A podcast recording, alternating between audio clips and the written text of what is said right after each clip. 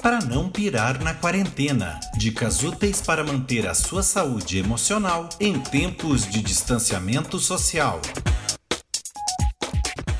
E aí pessoal, tudo bem? Eu sou Fabiano Pereira e essa é mais uma edição do Para Não Pirar na Quarentena. Conta a história que no ano de 1986, um fato impressionante aconteceu em uma pequena cidade do estado da Geórgia, Estados Unidos, a cidade de Conyers.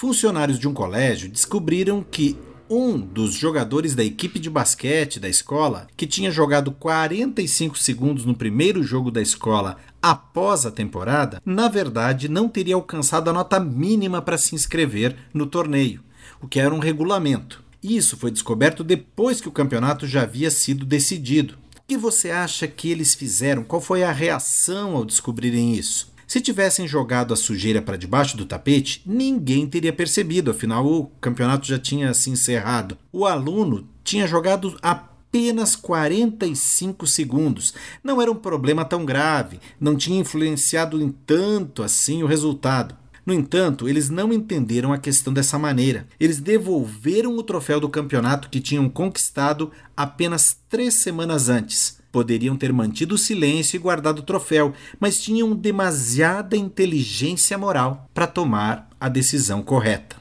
É importante destacar que tanto o time quanto a cidade, embora tristes, apoiaram a decisão da escola. O técnico, inclusive, na oportunidade falou: Nós não sabíamos que ele não poderia se inscrever naquele momento, mas é preciso fazer o que é honesto e correto e seguir as regras. Eu disse a meu time que as pessoas esquecem o placar dos jogos, mas jamais esquecem do que nós somos feitos. Na cabeça de muitas pessoas, não importava que o campeonato tivesse sido perdido, o técnico e o time ainda eram campeões de diversas maneiras. E eu fico imaginando: será que cada um de nós teria demonstrado a mesma coragem ao passar por circunstâncias similares? Teríamos feito o mesmo que eles?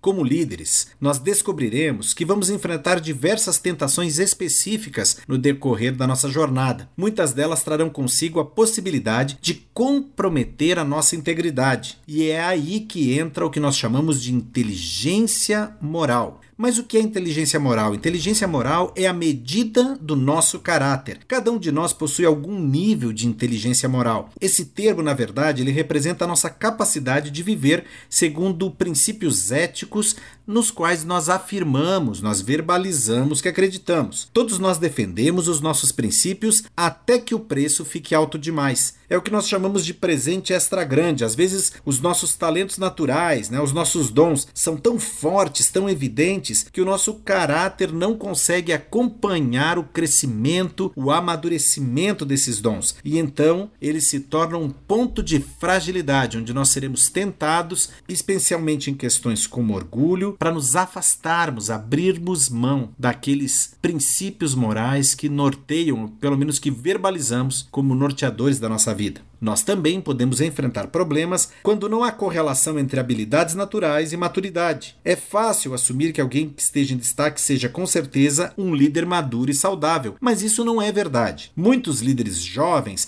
alcançam os holofotes por causa do seu talento, dos seus dons, mas não têm o caráter nem a maturidade desenvolvidos ao ponto da responsabilidade que recebem. Uma pessoa pode ser muito talentosa, ter dons evidentes e ainda assim ser um indivíduo mais imaturo do mundo. E infelizmente essa pessoa ainda pode ser influente, o que tende a ser uma catástrofe. Nosso compromisso com a integridade pode facilmente ser corrompido pelo amor ao sucesso. Esse é um fator extremamente crítico, talvez o mais crítico de todos os que eu citei até aqui. No Evangelho de Lucas, no capítulo 6, nos versículos 43 a 45, o evangelista diz o seguinte: Nenhuma árvore boa dá fruto ruim, e nenhuma árvore ruim dá fruto bom. Toda árvore é reconhecida pelos seus frutos. Ninguém colhe figos de espinheiros, nem uvas de ervas daninhas. O homem bom tira coisas boas do bom tesouro que está em seu coração, e o homem mau tira coisas más do mal que está em seu coração, porque a sua boca fala do que está cheio o coração.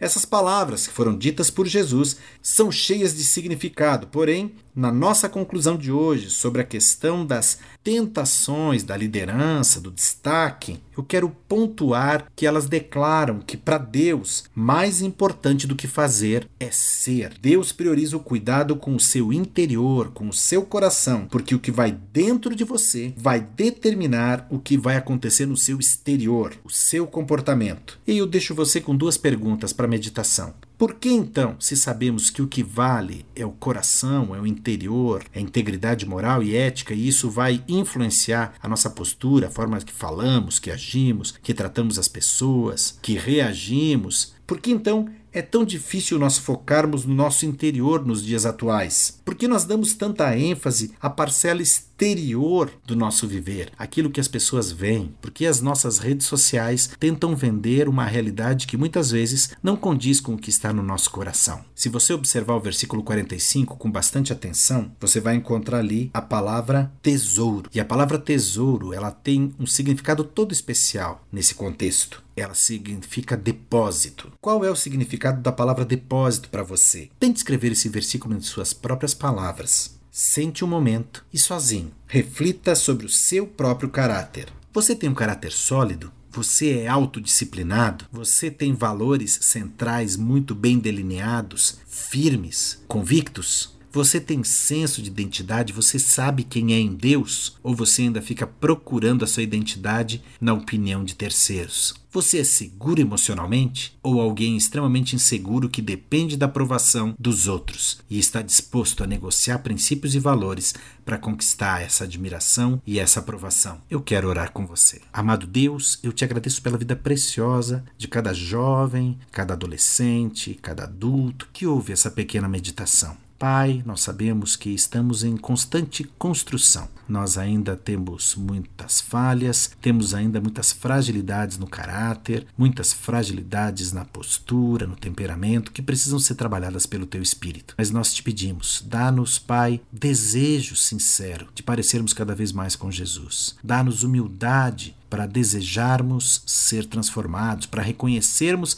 a necessidade de transformação e para humildemente depositarmos nas tuas mãos as nossas vidas, a fim de sermos transformados pelo Senhor. Ajuda-nos a influenciar as pessoas positivamente, que o nosso caráter, a nossa postura, a nossa visão de mundo, baseada nos valores do reino de Deus, possam influenciar nossos amigos, nossos colegas de escola, de trabalho, nossos familiares, nossos vizinhos, que sejamos líderes por excelência, por sermos parecidos com Jesus e por levarmos as pessoas que convivem conosco para cada vez mais próximo dele. É isso que nós te pedimos em Cristo Jesus. Amém. Eu sou Fabiano Pereira, instrutor do curso Habitudes, e essa meditação foi baseada no fascículo Imagens que formam os hábitos e as atitudes do líder. Para mais informações, converse comigo, será um prazer trazer mais informações para você. Um abraço e até a próxima edição do nosso podcast. Tchau!